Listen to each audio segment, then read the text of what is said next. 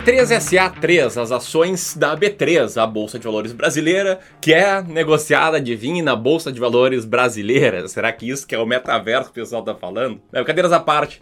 A B3 é uma empresa que deu bastante o que falar aí no último ano, né? Vem tendo uma queda bastante acentuada desde o início do ano até aqui e recentemente publicou novos resultados. No vídeo de hoje eu falar sobre essa empresa, o que, que ela faz, questão de resultados e se eu tenho ou não ela em carteira e muito, mas muito mais importante do que isso, o porquê eu tomei a decisão. Porque seja lá qual for a decisão, né? Se eu tenho, se eu estou mantendo, se eu vou vender, se eu não tenho, isso é uma decisão, né? Não investir também é uma decisão. Isso aqui não é uma recomendação de investimentos, é claro. Sou eu, Ramiro, gestor de investimentos profissional, credenciado pela CVM, colocando aqui a minha estratégia na rua, né? Dando a cara a tapa, tentando ensinar vocês a investir com base numa estratégia clara. Não precisa ser a minha, mas eu acredito que todo investidor tem que ter muita clareza na sua tomada de decisão.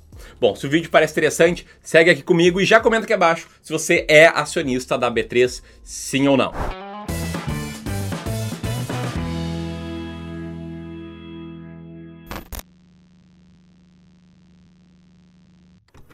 Vamos lá, primeiro, o que é a B3? B3 é abreviação de Bolsa Balcão Brasil, ou Brasil Bolsa Balcão. É a única bolsa de valores que temos no Brasil, então ela acaba fornecendo muito da infraestrutura necessária para que você negocie ações e outros, vários outros, na verdade, ativos. A história da B3 é uma longa história, repleta de fusões, aquisições, incorporações, mas eu vou falar da parte mais recente. Tá, que se deu quando a BMF Bovespa, que já era né, uma fusão entre a Bolsa de Mercadorias e Futuros com a Bovespa, a Bolsa de Valores de São Paulo, né, já era BMF Bovespa, se fundiu, né, incorporou a empresa CETIP, que era uma empresa muito forte aí no registro de ativos de renda fixa.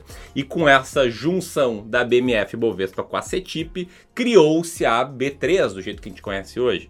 Ah, isso rolou em março de 2017, beleza? E aí o que, que a B3 faz? É a parte que todo mundo sabe, que é servir como a Bolsa de Valores do Brasil, a única, né? Até hoje sem concorrência, que é a parte de organizar e viabilizar atividades de negociação, pós-negociação e registro de ativos, bem como oferecer soluções de sistemas para os mercados de ações, derivativos de ações, financeiros e de mercadorias, títulos de renda fixa, cotas de fundos, títulos públicos federais e moedas à vista. Mas ela também faz mais coisa, e muito por conta da herança da CETIP, coisa que a CETIP fazia. É uma grande curiosidade, mas a B3 está na cadeia de financiamento de veículos e imóveis, oferecendo produtos e serviços que aceleram o processo de análise e aprovação de crédito para território nacional. Beleza? Esse é um grande overview, né, do que, que é a B3, com algumas coisas que você certamente sabia, outras coisas que talvez não. Se você aprendeu algo novo, já senta o dedo aqui no like. Aí isso aí nos ajuda a fazer com que esse vídeo chegue a mais e mais pessoas.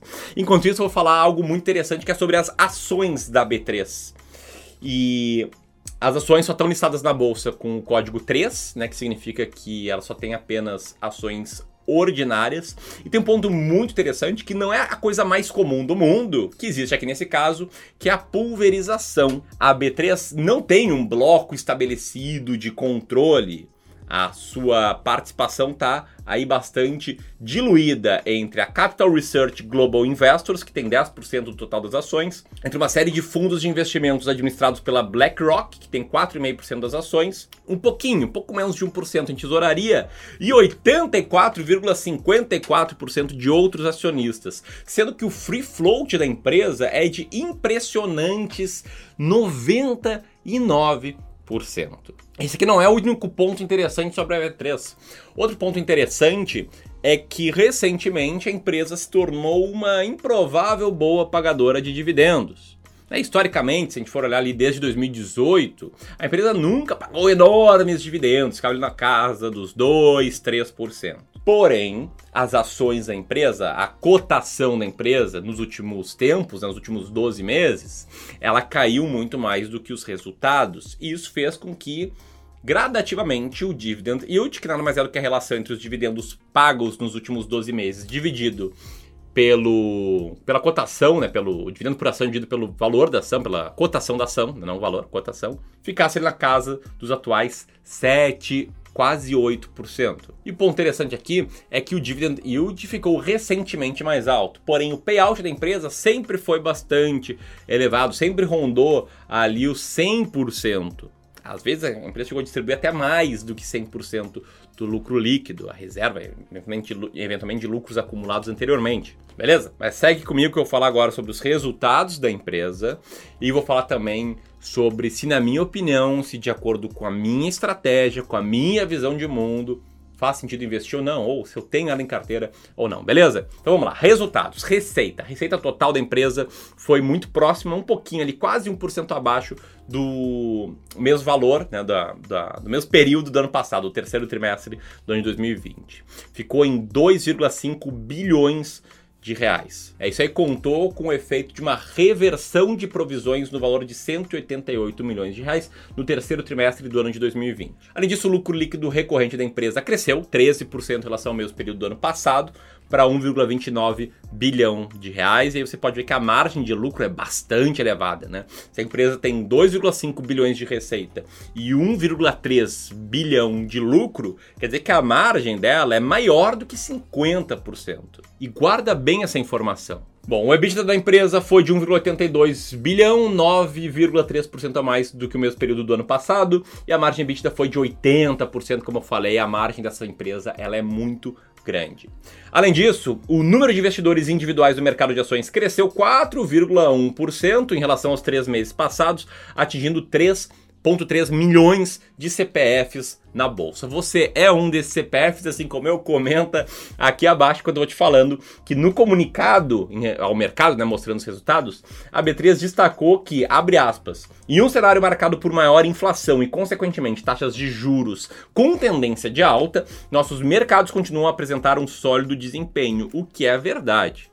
Né? Se você quiser ver com seus próprios olhos, te liga nessa tabelinha aqui na tela, em que mostra não apenas a evolução da receita, como também a evolução das despesas, o EBITDA recorrente, a margem EBITDA recorrente o lucro líquido recorrente segundo release da B3, na comparação trimestre contra trimestre, beleza? E aí, atualizando os múltiplos, a tabela de múltiplos da empresa, que a gente acompanha aqui pelo Economática, a gente tem esses dados, né? Como eu te mostrei um dividend yield, a última linha ali, de 2,65%, né? Eu mostrei que foi bem mais do que isso, na verdade, porque aqui a gente está mostrando a média dos últimos 5 anos. Isso eu te mostrei que atualmente está ali perto de 8, quer dizer que está bem acima da média. O earning yield da empresa está na faixa dos 9,31% e essa informação também é muito importante para a minha tomada de decisão, como eu vou te falar agora.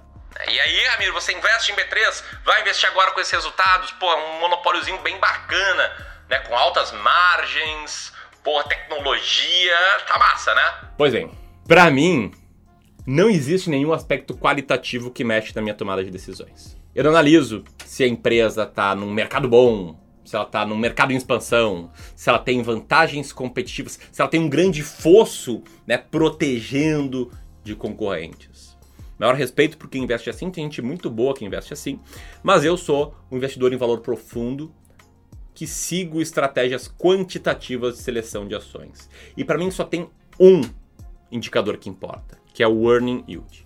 E para chegar nessa estratégia, que é uma estratégia simples, só que não é fácil de seguir, porque envolve uma grande compreensão do que, que move o preço das ações, dos viés comportamentais dos investidores, de várias dinâmicas do mercado, foram muitos anos de estudo e de prática. Eu vou tentar condensar muito disso, né? Eu vou ser bem honesto, não vai ter como condensar 100%, mas muito disso numa aula que vai rolar no dia 22, às 20 horas. Dia 22 é segunda-feira, tá? Não é agora, dia 15, é na outra segunda-feira às 20 horas. Você pode clicar aqui para escrever, é gratuito, vai ser passo a passo e eu vou tentar ali ao longo de uma hora, uma hora e meia, talvez duas horas, entregar no máximo o meu passo a passo para a seleção de ações e você vai entender um pouco melhor essa lógica de investir em ações descontadas. Vai entender um pouco melhor porque eu tenho clareza de que no passado pelas minhas simulações, uma carteira com 20 ações descontadas, 20 ações baratas, linha verde desse gráfico, superou bem a média do mercado, medido pelo Ibovespa, que é a linha vermelha, é o IBRX,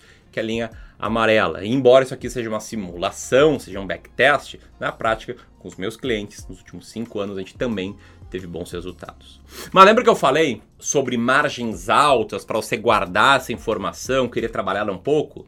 Então eu quero te mostrar um gráfico na tela, tá? Ó, vou botar o gráfico agora. Te liga só nesse gráfico, tá? Ele ilustra um conceito fundamental de investimentos que está por trás da base da minha estratégia, que é o conceito de regressão à média. Pensa o seguinte: se a gente tem uma empresa tem margens de lucro extremamente elevadas, que nada de braçada no mercado, e considerando que a gente está num mundo em que tem muitas pessoas boas, qualificadas, querendo fazer acontecer, não é de se esperar que uma enorme margem de lucro vá atrair concorrência. Se isso acontecer, e se assim, se o capitalismo faz sentido, isso vai tender a acontecer em algum momento, as margens vão regredir a uma média. Assim como, cara, uma indústria horrível, que tá todo mundo perdendo dinheiro, algumas empresas vão quebrar, vão sair, e a margem daquelas empresas que conseguirem se manter vão também crescer, vão regredir uma média. E eu tô te mostrando isso por quê? Porque muito do que estava por trás, as narrativas que estavam por trás do desempenho ruim das ações da B3 né, nos últimos 12 meses, nem nos últimos 12 meses, do início do ano até agora, né, que a ação está caindo 35%, parte de um medo, uma percepção que o mercado tem de que a competição vai aumentar, porque as margens são muito grandes, o mercado está crescendo. Pô, tem muita empresa boa no mercado financeiro, tem a XP, tem o BTG, tem várias outras empresas que eu poderia citar aqui, e aí tem esse zoom, zoom, zoom de que em algum momento a competição pode aumentar. E eu não sei se pode aumentar ou não, mas a minha estratégia, que é puramente quantitativa, eu vou comprar aquelas ações que justamente tenham desconfiança do mercado. Só que não basta assim, ah, pô, o pessoal tem desconfiança com B3, eu vou comprar ela. Não, tem que ter método. E aí que entra esse indicador que eu olho, que é o Earning Yield, e, e que atualmente, mesmo com as quedas, a B3, ó, tá na posição número 85 da minha lista, né, no relativo de ações mais descontadas. Ela não tá perto ali das primeiras. Por isso que eu não tenho B3 em carteira e nesse momento, nem esse valuation, nem essa área eu também não vou ter. Beleza? Consegui te dar clareza aqui? Então faz o seguinte, inscreve aqui no canal, clica no sininho e aperta aqui pra gente se ver lá na aula do dia 22, que eu vou explicar isso muito melhor, tem muito mais tempo pra gente trocar uma ideia, beleza? Grande abraço e até mais.